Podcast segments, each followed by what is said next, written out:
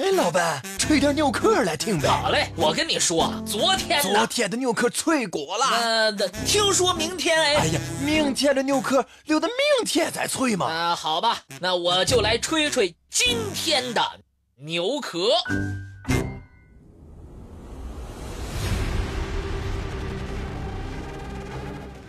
十六世纪，西班牙称霸中南美洲。他们把很多的地方都变成了自己的殖民地，并且疯狂地掠夺了大量的财宝。从海上一批一批地运回欧洲。在西半球大肆入侵方面，英国及不上疯狂的西班牙。他们只是殖民了北美洲北部地区。而对于其他属于西班牙势力范围的地域，他们很难再横插一脚。分外眼红的西班牙、英国，他们对巨额财富都是垂涎三尺。然而，放任甚至怂恿海盗紧盯住西班牙的船只，专门袭击。并为之提供必要条件的，就是英国。与此同时，很多欧洲的亡命之徒沦为了海盗，在美洲沿海截杀过往船只。他们对西班牙运金船尤为感兴趣。这些海盗有一个基地位于牙买加岛东南岸的罗亚尔港。这是英国政府专门为他们提供的。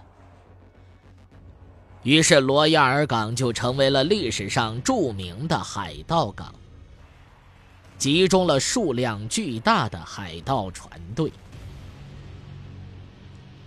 牙买加的首府是罗亚尔港，而这个城市真实的身份其实是海盗首都。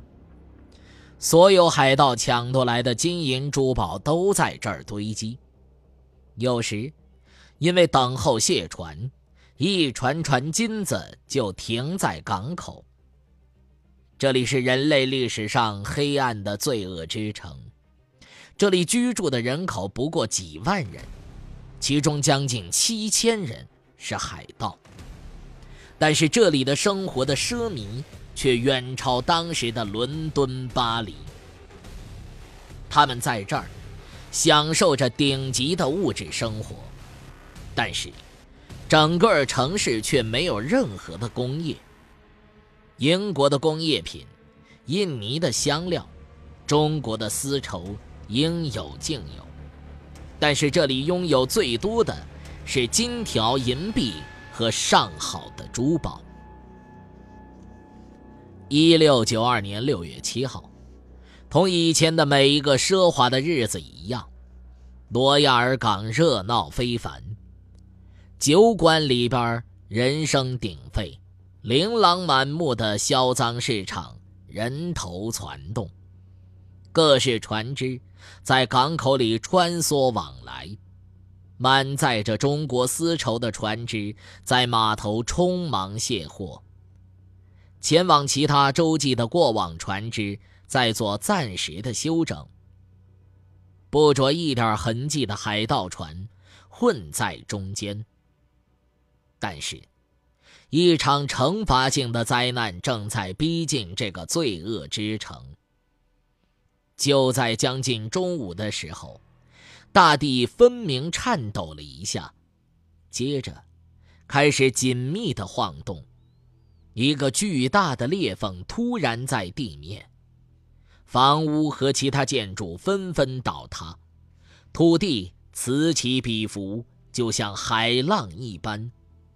几百条裂缝同时出现，又合上，海水掀起巨大的浪墙，落下去打着旋，船只破碎沉没了。一身华服的人们在地震海啸的漩涡当中无处可逃。十点四十七分，最猛烈的震动发生之后，三分之二的城市沉于海底，残存于陆地上的建筑物最后也不知所踪。罗亚尔港从此销声匿迹，直到1835年，在无风无浪的晴空下，人们依稀看到海底罪恶之城的痕迹：破碎的帆船，东倒西歪的房屋。据当时测量，在海平面之下七到十一米，就是这个城市的居处。随着岁月的流逝，陈城被一层一层的泥沙覆盖，而人们对罗亚尔港的记忆也模糊起来。牙买加独立之后，政府一直在寻找这个被上帝惩罚了的城市。一九五九年，罗伯特·马克思和牙买加政府达成协议，条约规定。牙买加政府支持马克思挖掘，但所得归政府所有。在挖掘过程中，部分城市遗址被马克思找到，随带的是价值几百万美元的珠宝和当时的生活用具。其中一块表针指向十一点四十七分，这是最具有历史价值的。他清楚地记载了古城沉没的时间，在其中还发现了一尊雕像，可惜没了脑袋。专家们都认为，这很可能是中国人信奉的观音。马克思在这片海域探索了四年之后，称找不到有价值的东西，离开了牙买加。但是。没有人相信罗亚尔港只有这么一点点的财宝。那，马克思为什么离开呢？人们怎么也猜不到。一九九零年，继马克思之后，牙买加政府继续邀请美国德克萨斯州 A&M 大学来这儿考察关于罗亚尔港的相关情况。A&M 大学的专家们很快就找到罗亚尔港沉没的具体地点。随后，他们发现，当年马克思所挖掘的东西只不过是宝藏的百分之一，其余的百分之九十九都还沉没在海水之中。如今，探寻罗亚尔港宝藏的活动还在继续。但，牙买加政府暂时还没有打捞的决定。谁能知道，这个奢靡的海盗首都能够带来什么样的惊喜呢？